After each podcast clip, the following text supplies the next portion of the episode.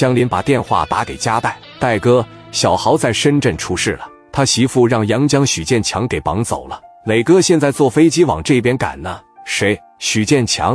我听说过这个人。上一次和郎文涛喝酒的时候，他提起过。杨江出了一个采花大盗，这个事我知道了。我现在也买票回去一趟。你一定要在我到之前把小豪这个事解决好，千万不能让他媳妇出事。真要出了事，后果那可是不堪设想啊！听明白了吗，江林？我明白了，戴哥，你放心吧。我现在正在争分夺秒的往阳江去，一到凯利酒店，我就想尽一切办法把弟妹先整出来。行，就按你的想法做吧。挂了电话，这帮人火急火燎的往阳江就来了。这个时候，小雅已经被带到酒店楼下了。一下车，小雅左右看看有没有电话亭，在酒店的左侧有一个报亭，上面写着公用电话。要是有机会，一定的下来打个电话。我的想法跟老公联系上。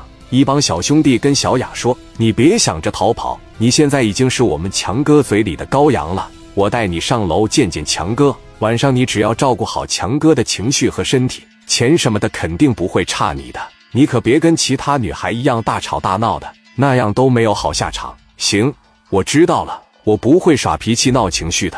那就对了，这才是聪明的女人。小兄弟直接带着小雅来到许建强的办公室门口。就听着里面稀里哗啦的麻将声，屋里烟雾缭绕的，得有六七十号人。强哥，我来给你送宝贝来了，开门吧，去开门。屋里的一个小弟赶紧把门打开，小雅往里一进，心里就觉得发毛，有点害怕。走到麻将桌前，许建强抽着雪茄，看着麻将牌，旁边有个女孩正给倒着红酒。过来吧，到我身边来，我看看长什么样。小雅走到他跟前，徐建强一抬头，一下就相中了。小雅此时有点紧张，有点害怕和害羞的表情，让哪个男人看了都欲罢不能啊！徐建强哈哈大笑，说道：“你们这几个小崽子这次是办的挺好啊，在哪划拉到这么好看的女孩？快快搬个凳子来，坐我旁边来。”小雅说：“你是强哥吧？哎呀，你还敢主动和我说话？哈哈，太好了，我就喜欢你这样的女孩。快坐，快坐。”这局不玩了，不玩了！我现在和这个美女沟通沟通感情。强哥，刚才在车上，你兄弟都跟我说了，你在阳江那可老厉害了，谁要惹怒你，他就没饭吃了。这是真的吗？哈哈，有这么回事。前几天有个杂碎欠我四十万的账不给我，我告诉他楼下的几个卖店，谁要是敢卖他吃的，我就去把店给砸了。哥哥，我在阳江可以说是我说一，没人敢说二的人物了。哈哈。你好好的跟着我，晚上帮我陪好客户，各方面都给足我面子，你的好处大大的有啊，强哥。这么一说，今天我能跟您共进晚餐，那可真是我的荣幸啊！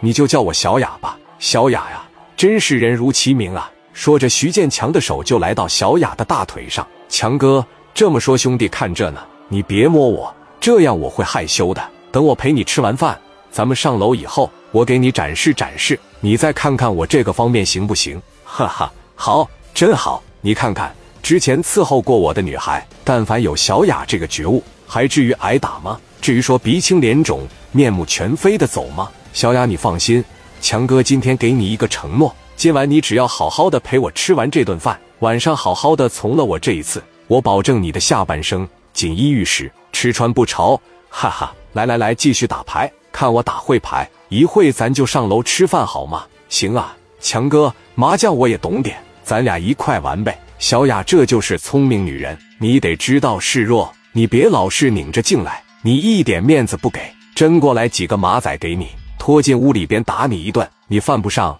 对不对？